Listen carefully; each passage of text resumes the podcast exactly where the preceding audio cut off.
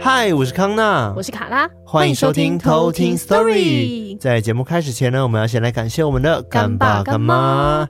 首先呢，我们要感谢在绿界上面赞助我们的干爸干妈。没错，那这位偷听客叫做 K K R R R I I I S S，有点难，看起来是 Chris。嗯，对，他说我是潜水型偷听客，所以默默三刷中，每次听都觉得瑞瑞超厉害。谁是瑞瑞？瑞瑞艾瑞克吗？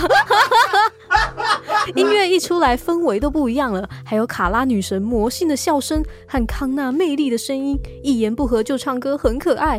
辛苦你们周周更新，忙碌之余也要好好照顾身体哦。谢谢 Chris。那另外一位叫做婷如，婷如，对，他没有留言，感谢你，感谢婷如，感谢。好，那接下来呢是要感谢在 Mixer Box 上面赞助我们的干爸干妈。那首先呢是小额赞助我们干爸干妈，其中一位叫做隧道中午。哦，哦哦，我现在知道那个意思哎。对啊，哦，所以他字不是写隧道中午吗？不是，他的字是写那个呃隧道。然后中午是忠诚的忠，然后武功的武。那我想说睡到中午哦哦哦，原来是睡到中午的意思。对啊，我刚刚也突然发现。他说呢，呃，三月是我的生日，所以小小赞助一下优良的好节目，真香波浪。哇谢谢睡到中午。哇，胖胖。对，也祝你生日快乐。虽然现在已经四月了。对，感谢你。好，那另外一位呢，叫做游击。游击拼鸭。对，他，他叫做游击。他说呢。之前在 Mixer Box 的信来不及回，这一次呢就一起写。每次做家事、打报告的时候呢，都必须听的 Podcast。常常开车的时候呢，也想听，但我几乎都是晚上开山路，怕点 JPG。尤其是每次卡拉的配音超恐怖。第五十集的偷听的 Story 直接让我吓烂。第五十集是什么？别忘记。对，很喜欢每次的主题故事，活死人月跟魔物之月都很有趣，也很期待之后会有更多有趣的主题。但我最喜欢的故事还是有鬼仔那集，里面阿嬷说的话真的超级帅，整个被阿嬷圈粉了。也很喜欢康纳分享马来西亚生活和鬼怪，另外节目音质也很棒，听的时候耳朵很舒服，之后也会一直听下去。感谢游击，游击，谢谢你。那另外呢，赞助我们平平安安听鬼故事的方案有一位叫做 Mary，Mary 玛丽，对 Mary，但他没有留言，非常感谢玛丽的赞助，Mary 赞助。好，那接下来呢是赞助我们未来演唱会计划的，一共有两位，没错，那其中一位叫做 Y E E C，一喜，对，应该是一喜。他说：“感谢偷听史多利陪我度过漫长的夜班生活，听着你们说的故事，总能让我精神抖擞，直到下班。虽然总是伴随着浑身的鸡皮疙瘩，人生第一次抖内就献给你们啦！希望偷听史多利能够长长久久，并且越来越好。虽然现在上班不太方便戴耳机，但我会努力偷听史多利的。”哦，谢谢伊西，感谢这个伊西。那另外一位偷听客叫做 Bob，B O B，Bob。对，他说加油，结束了吗？对，加油，感谢这位 Bob。Bob，感谢你。好的，那提醒一下，就是有赞助我们的偷听客们呢，记得一定要去收你的信件哦。而且因为是 MixerBox 他们寄出的信件，有时候可能会被你系统挡掉，有可能会进到你的垃圾信箱，所以请你一定要去检查。尤其是有订阅我们频道的偷听客们。没错，如果你没有收到的话，记得跟我们反映，然后我们会再跟 MixerBox 身边反映。对，反映中的反应。对，好的，那抖内部分到这边。那今天呢，我们又来推荐一件产品了。嗯，对，但是我觉得，呃，今天要推荐的一个产品是个很生活化的产品。嗯，然后我相信对大家来说也是一个非常 非常好用的东西。嗯，实用是。所以呢，我们要来开团啦！开团。记得我们上次开团好像是招财猫的时候。对。但我们今天要来开团一个生活用品。那这个品牌呢，叫做伊斯尼。伊斯尼。对，这阵子呢，我们收到了他们寄给我们的沐浴乳跟身体乳液的试用品，超赞。对，那我们还蛮喜欢的。那就先来跟大家简单介绍一下沐浴乳。那它叫做轻柔香氛氨基酸沐浴乳，然后它有四种的香氛味道，分别是樱花、苹果、玫瑰跟白麝香。那百麝香呢是比较中性的味道，也是我个人比较喜欢的。我也蛮喜欢百麝香的，因为我自己是比较偏爱果香类的，就是比较甜甜香香的，哦、所以苹果的其实我还蛮不错。嗯、就如果喜欢那种果香甜甜的味道的话，苹果应该蛮适合你。嗯，或者是我觉得那个樱花也不错。嗯。因为呢，它的味道算是那个植物萃取的香氛，所以是纯天然的，比较不会有那种定香剂啊，或者是那种就是呃比较浓的人工香精等等的。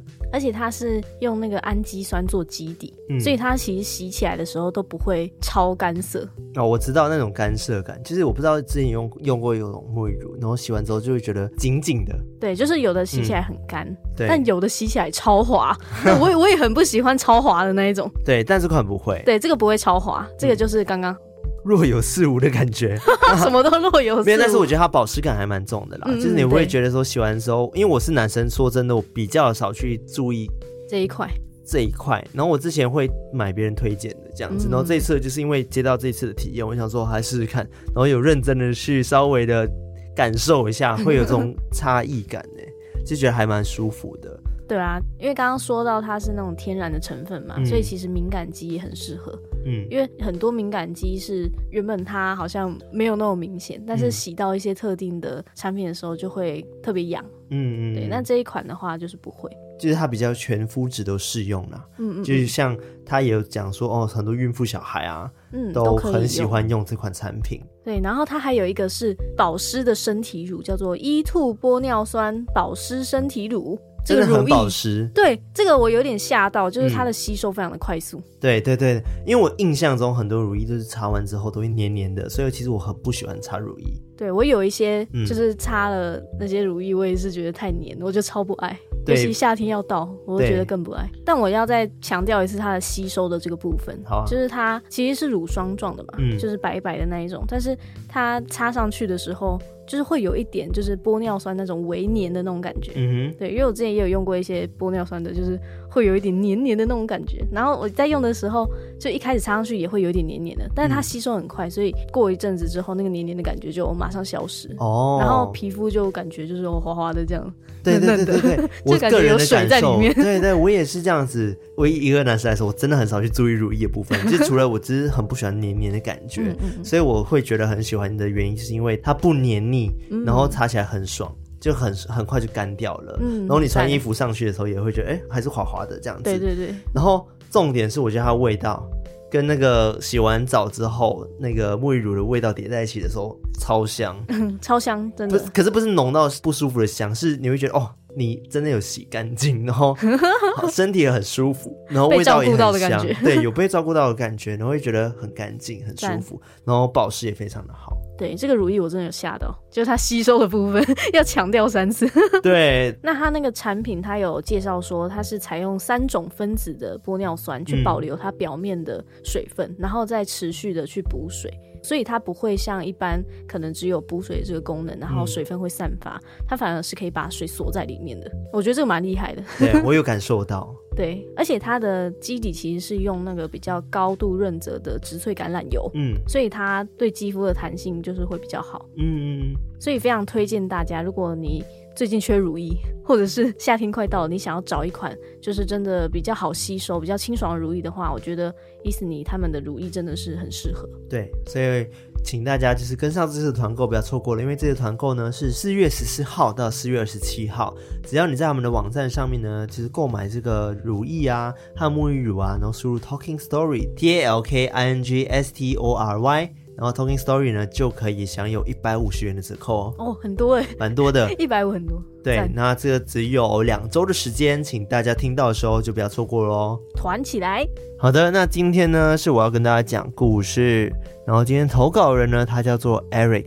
艾瑞克，艾瑞克是不是你投稿的？哦，艾瑞克 story 哦，艾瑞克绝对不会有故事。哎，有哎，上次抓漏的故事。那个 Pola 来的时候，他竟然分享了一个抓漏的故事，很意外。请你再仔细想想，搞不好你某一集可以由你来讲故事，好不好？对啊，哇塞。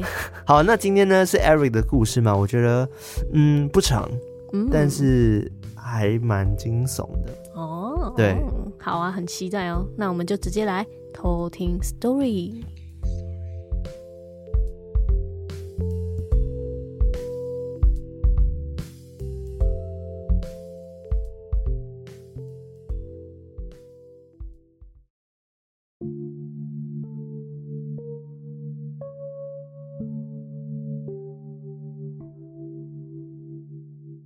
这个故事呢，是发生在三十年前的某一天。那 Eric 呢，他本身是一个南部人，他从小呢在乡下就会带着他的弟弟跟表哥们一起去采收妈妈种的水果。因为种的水果的地方呢，需要经过一个小山丘，走路需要大概三十分钟左右，中途呢也会路过一片竹林跟坟场，才会到他们的地瓜园。那在这边小插曲一下，这个竹林的旁边呢有一条溪。那之前呢，在这边呢，其实是他们小时候很爱在这边游玩的地方。只不过有一次呢，他们的小表弟在跟他朋友玩的时候，因为其中一个朋友发生了意外，然后过世了，所以父母呢就再也不让他们到溪边去玩水。就这样呢，他们。继续前往这采收妈妈水果的路上，他们一边嬉闹，一边缓缓地往水果园前进。刚开始走十分钟的时候呢，他们突然间听到有人在后面呼喊的声音。转过头的时候才发现，哎，是小表弟。这时候呢，小表弟就问说：“哎，你们要去哪？”于是呢，Eric 呢就告诉了他说：“哦，我们现在要去采水果啊。”然后。小表弟就马上问说：“嗯，那我也想去，我能不能跟你们去？”当时呢，他的小表弟呢才小学二年级，因为 Eric 觉得他实在太小了，去了要担心他的安全，或许会增加他们的负担，所以呢就随便的打发说：“哎哎，你就回家啦，你就回家自己玩。”打发他回家这样子。小表弟呢看见就是 Eric 不让他跟，就只好默默的走了。后来，他们就继续到水果园采收了水果，一直到天色渐渐变黑，他们才收工回家。回家后，他们准备吃晚饭。当时呢，因为他们家庭是一个大家族，所有的亲戚呢都住在一起，所以到了晚餐的时间呢，他的婶婶就会问说：“诶，小宝弟怎么还没回来吃饭？”这时候，Eric 就跟其他的表哥还有他弟弟们就开始想说：“不对啊，我们都不知道他去哪里啦。今天不是自己回家了吗？”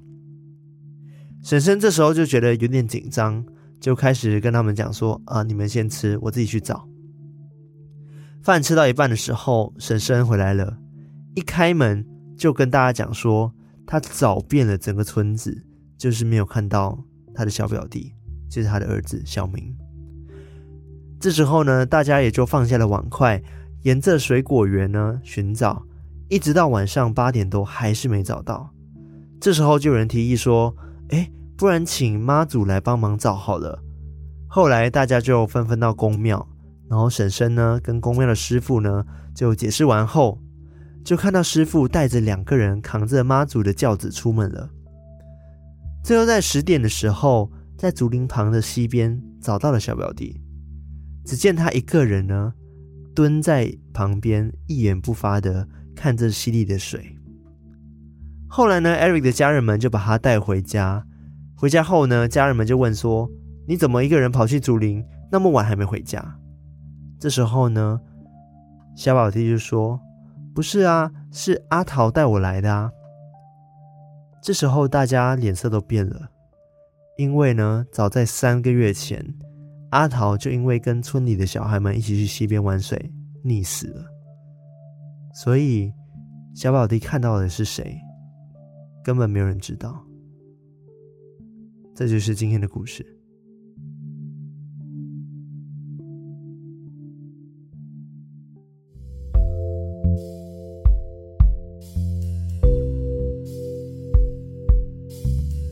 哇，我很喜欢这种。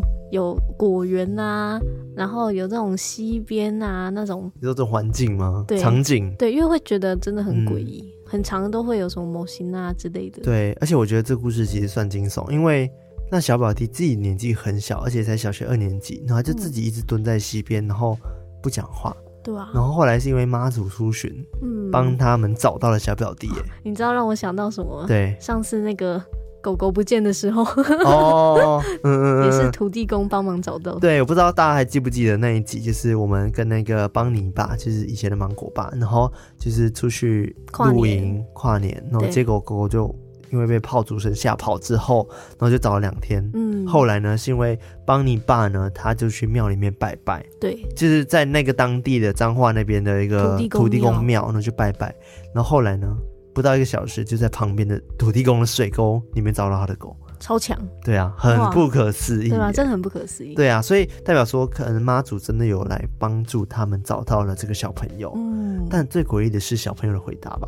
对啊，为什么？那个阿桃，嗯、哦，阿桃带我来的？对啊，因为他们一开始不是讲说，其实之前就是因为他们去溪边玩水，嗯，然后后来发生意外之后，其实他们父母们呢就不太让他们在这边玩水，接近那个水，对，而且其中一个意外发生就是过世的小孩就是阿桃。嗯，对，好可怕哦，哦。所以是那个小朋友说，那是阿桃带我来的，我也不知道我为什么会在这边。水鬼抓交替啊！哦，阿桃，所以阿桃变水鬼了吗？有可能哦，有可能哦，还是他假装是阿桃的样子？哦，也有可能，也有可能啊，蛮惊悚的。对啊，对我今天要讲的呢，其实也因为妈祖出巡之前，卡拉有讲过了嘛，就是林默娘，对，默娘，默娘。然后今天我要讲的，反正是跟水有关的神明哦。那大家应该有听过水仙王。水仙王。对，或者是水仙尊王，嗯，对他们其实呢是一个尊称，他们不是只有一个人哦，嗯，他们是好几个人，只要跟水可能有 有关系过世的伟人，嗯，他们都会统称他们叫做水仙王，这些人的水仙尊王这样，所以他们有被封神的概念，对，都有被封神。那其实我今天要讲的最主要的几位就比较知名的水仙尊王。被封为这个水仙王的原因跟故事这样子，嗯。嗯、那其中有几个你一定有听过。那第一个最有名的呢，其实就是下禹治水的夏禹。嗯，就是那个之前听过说大禹治水，对，大禹治水的禹，对，大禹治水的禹，嗯，唐禹哲的禹，对，是唐禹哲的禹。大家有这个年代的那个鸿沟吗？可能有哦。对，大家说谁是唐禹哲？对，大家应该都知道说大禹治水，因为在课本里面可能都会有这则故事嘛，嗯、对不对？应该有吧？有啊，以前有读过。对，那我今天就也是跟大家介绍一下这个大禹治水的故事啊。那传说中呢，就在尧帝在位的时候呢，因为呢黄河洪水泛滥嘛，所以呢他这时候呢就命令了鲧来治水。滚那鯀它是一个鱼字部，然后一个米鱼，然后再加一个细上的细，嗯嗯嗯，对，它叫念鯀这样子。嗯，然后鯀呢，其实他是呃大禹的爸爸哦，对。就叫做鯀，就禹的爸爸叫鯀这样子。嗯嗯、然后他就当时呢，其实是这个王帝呢，请他帮忙治水的。但是呢，他那时候采用的方式是筑堤防患的方法，但是不适用于黄河的水患哦。所以呢，治水九年呢，还是一样失败了，其实没有成功。嗯嗯、但因为这样子的结果，据说被继位的舜帝呢所杀了。就是因为这样子的结果嘛，他没有成功治水之后，哦、对，所以在尧帝过世之后呢，舜帝上位之后就把他给杀了。嗯，但是也有另外一说是说，哦，有可能是被流放了。嗯，嗯，对，在呃，就是禹的父亲死后呢，他就是受了受了一样是王帝的一些命令，然后就讲说你要继任这个治水的之职，这样子，你要继续去治水。嗯、那大禹呢，他上任就是后呢，就开始。观察这个河道啊，就可能归纳了父亲以前治水失败的原因，嗯，就是开始研究研究研究，很认真研究。治水达人，对，治水达人。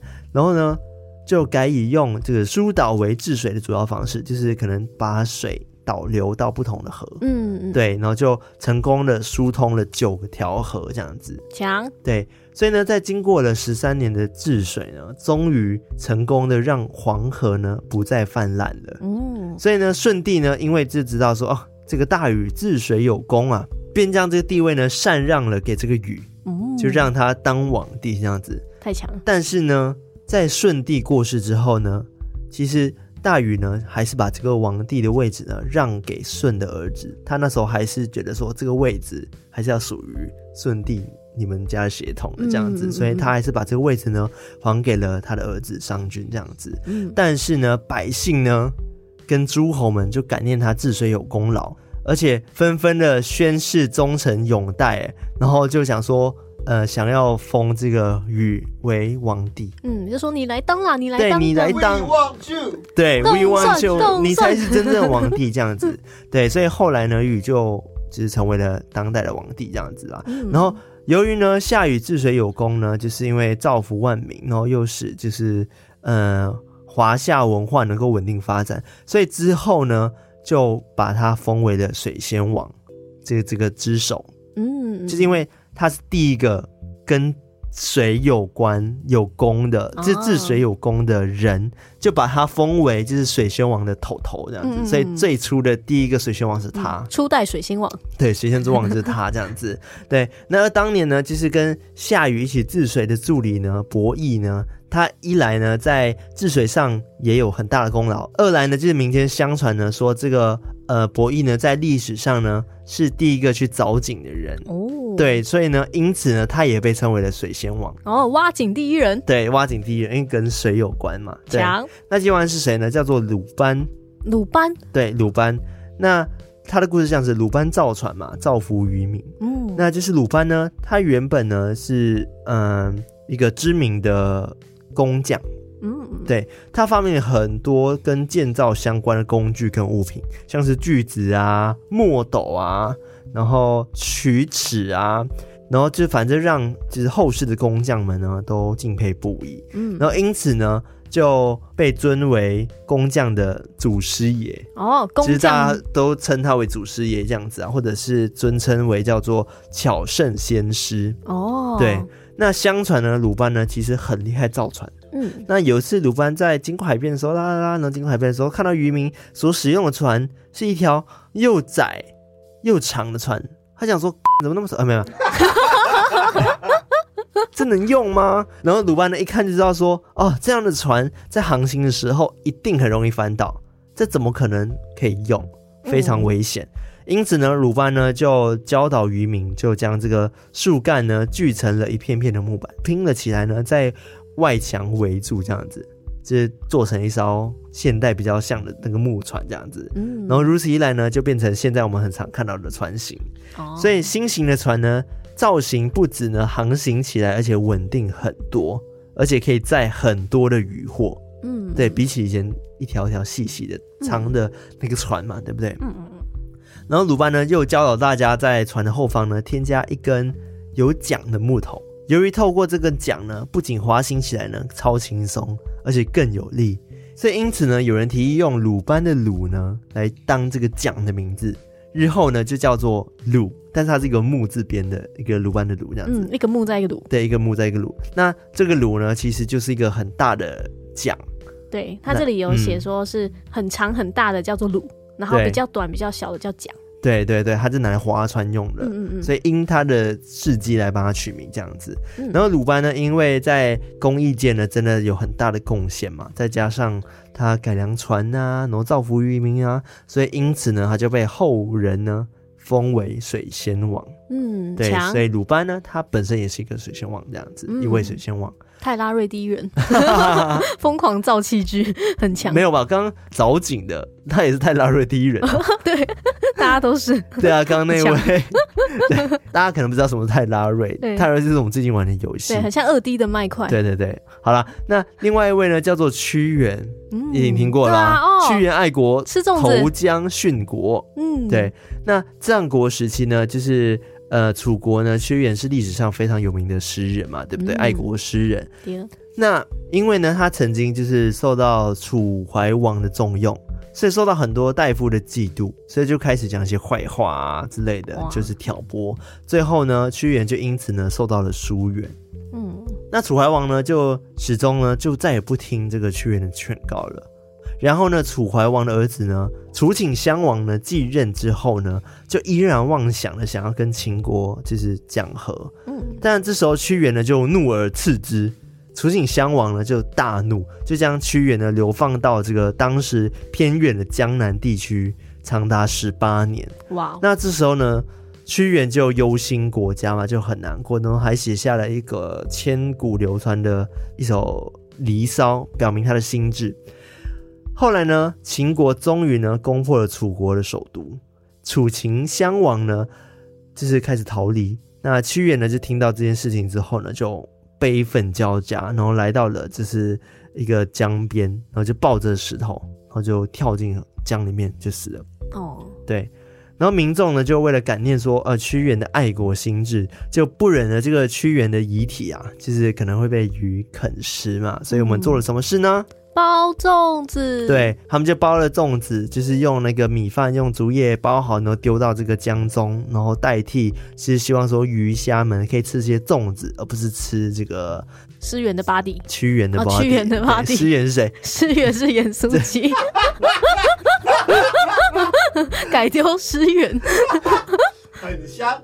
对，很多鱼会吃，但是没有，他就是避免他们就是会吃这个屈原的尸体，所以就是包的粽子这样子。嗯，那因为屈原呢，这个爱国的情操很伟大嘛，对不对？所以加上呢，他又跳河，代表说就是他对于国家的忠诚那种跟爱国之心，所以后来呢，世人就帮他就是奉为水仙王。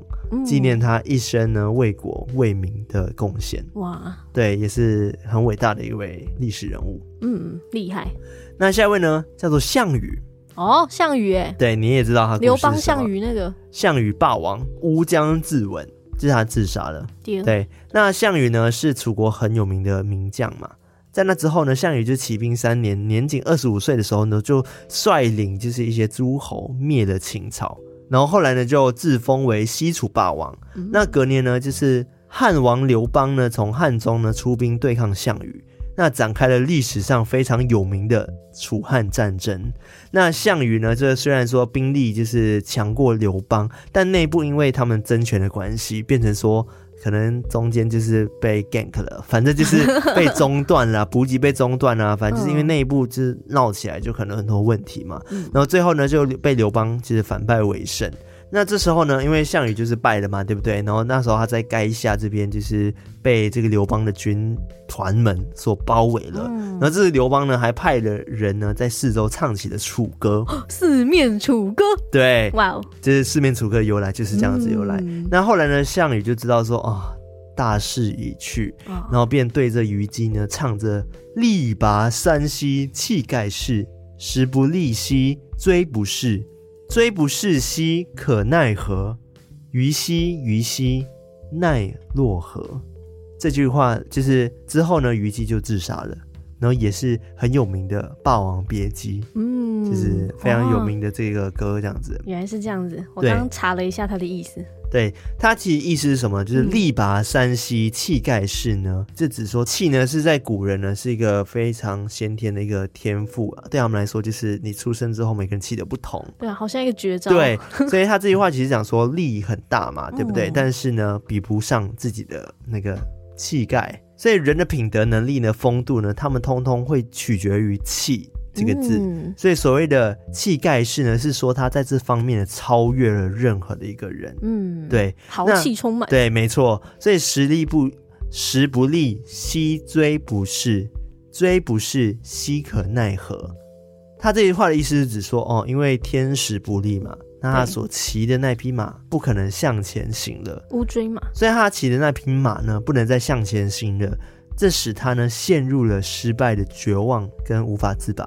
所以只好徒患奈何，然后他最后一句是“虞兮虞兮，奈若何”，这也代表说“虞啊虞啊，你可怎么办呢？”“虞姬啊虞姬啊，对、啊，你怎么办？”“对，哦，我要把你怎么办呢？”是的，哇，对。然后之后呢，就项羽呢就率轻众呢突围至乌江之后呢，旁边人就劝他说：“哦，过江东山再起。”但项羽呢？觉得自己已经失败了，嗯，所以呢，他就留下有名的“无颜见江东父老”，听过这句话吗？没有，有有艾瑞克有，就想说他江东父老啊，哦，对，见江东父老有有有，就只说他没有脸。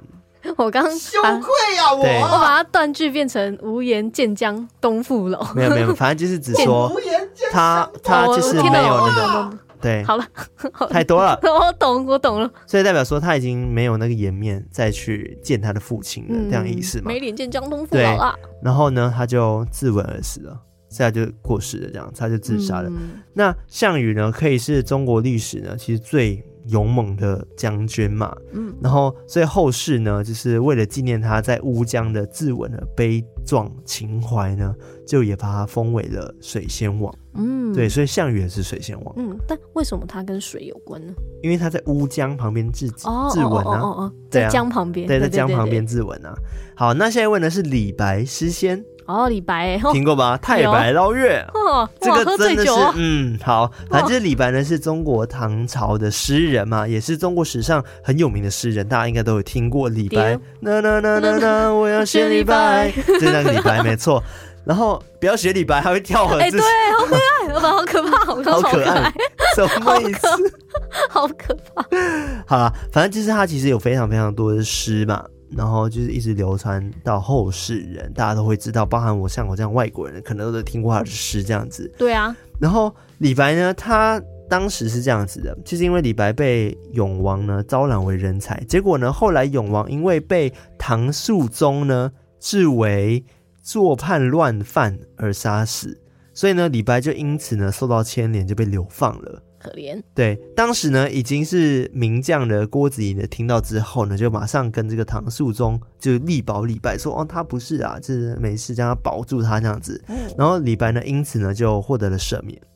那关于李白的死因呢，就是一般说法是认为说，哦，李白呢是染病而死的。哦，对，以前会听到这个说法，但其实民间也有一说是讲说，哦，李白有一次呢在湖中，这其实最有名的啦，嗯，因为喝的太醉了，醉所以这时候他就想说，哎，到湖中捞月，结果就跳下去，就然后就不噜溺毙了。不噜不噜，对对，不噜不噜，然后泡泡就消失了。对，哦，然后民间呢就称之太白捞月，可说是李白浪漫一生的最佳写照。哇，对，就是他为了要去捞月，然后就不噜不噜不噜不，那就泡泡消失了。对，然后后来呢，李白对于文学这块是有巨大的贡献的，嗯，再加上他的浪漫的太白捞月的传说，所以后世呢便因此呢就是将李白封为水仙王。嗯，对，好，那我刚刚讲讲了几位水仙王嘛，就是第一个就是大禹，然后第二个就是大禹的助手，有可能成为水仙王的叫做伯益嘛，嗯。然后第三位是鲁班，然后第四位呢是屈原，然后第五位呢是项羽，然后还有最后一位是李白嘛，对不对？嗯，那其实这五位呢是比较广为人知，然后知道说哦他们是水仙尊王这样子，但当然其实还有更多更多，大家可以去 Google 搜寻，嗯其实还有只要跟水。相关的，在水旁边过世，或者是，但是前提是他是他是伟伟人啊，他是伟人，然后他就有机会。对，然后就有机会成为这个水仙王。那嗯刚刚讲那个大禹呢，他就是水仙王里面的头头，所以水仙尊王就是他这样子。水仙头头，对，，水仙头头。好，那其实水仙尊王呢，他们就是主要是可能给一些航海啊、渔业界的呃人去祭拜神，嗯因为他们认为说，哦，他们可以保护他们，然后让他们可能呃，就是很多收获啊，或者是出海顺利等等的。所以呢，他们只要有要出海什么，都会去拜水仙王这样子，他们也会称他为海神啊。哦对，那每年呢，农历十月十日呢是水仙尊王的诞辰，那海上呢就会记略说水仙者洋中之神。那据说呢，因为原本就是呃普通的水神嘛，然后个海神嘛，但是因为在古代的时候，大家其实是比较迷信的，所以就很很容易就编出了很多的神话，嗯就把这些水神或者海神呢更神格化了。嗯，对，那因此呢，水仙尊王呢，他们就是很自然的就会从神演变成人格神，知道意思吗？就是反正就是原本只是神，但是后来就是有人物这个角色套在他们身上。对，所以呢，台湾各地呢，水仙宫庙啊，主奉的神就是刚刚讲的那五位。哦，哦对所以他们在供奉神像的时候，嗯就会是可能李白像、项羽像这样子吗？还是他们是统一一尊叫做水仙尊王的像？这个是依据呢每个地方他们拜的水仙尊王不同，哦，所以不一定是谁。所以像有些地方拜的就是夏禹，嗯是大禹治水，但有些地方拜的就是屈原。嗯或者有些地方拜的就是李白，哦，对，是依据每个地方他们的习俗跟他们当地可能习惯拜的神是谁，嗯这样子弄去拜。嗯，了解。对，大概就是关于水仙尊王的故事到这边。哦，原来他们都算神的一种，而且是水仙尊王。，对，就是有些人会认为说他们就是海洋之神啦，哦这样子水神这样子。海神波塞顿 不是那个是希腊神话了，对，对西方系列。好的，那我分享关于水仙之王的故事就到这边。那喜欢我们节目的话呢，接到我们的 IG。然后 Facebook 偷听文化呢，再来就是我们 Discord 偷听的社区，成为我们的好邻居。再来在各大平台可以收听到我们节目，像是 Apple Podcast 可以五星评论哦，Spotify 然后五星评分。对，然后 Mixer Box 也可以，Mixer Box 呢也可以，然后 KKBox 也去订阅，然后你想要在 KKBox 上面收听也 OK，然后可以帮助我们明年可以获奖这样子。然后再来就是欢迎大家多投稿故事给我们，然后当然你有余力想要支持我们，也可以透过抖内的方式来支持我们。好了，最后再跟大家说一下呢。这个 Asni 的团购呢，是在四月十四号到四月二十七号，那可以跟我们一起团购这一次的沐浴乳跟身体如意的部分。那只要在结账的时候呢，输入 Talking Story 英文的 Talking Story 呢，就可以享有一百五十元的折扣，超赞！那我们的购买链接在单集节目资讯栏底下都有，如果你想要购买的话，只有两周的时间哦。是的，不要错过喽。那我们今天就到这边，我们下次再来偷听 Story，拜拜。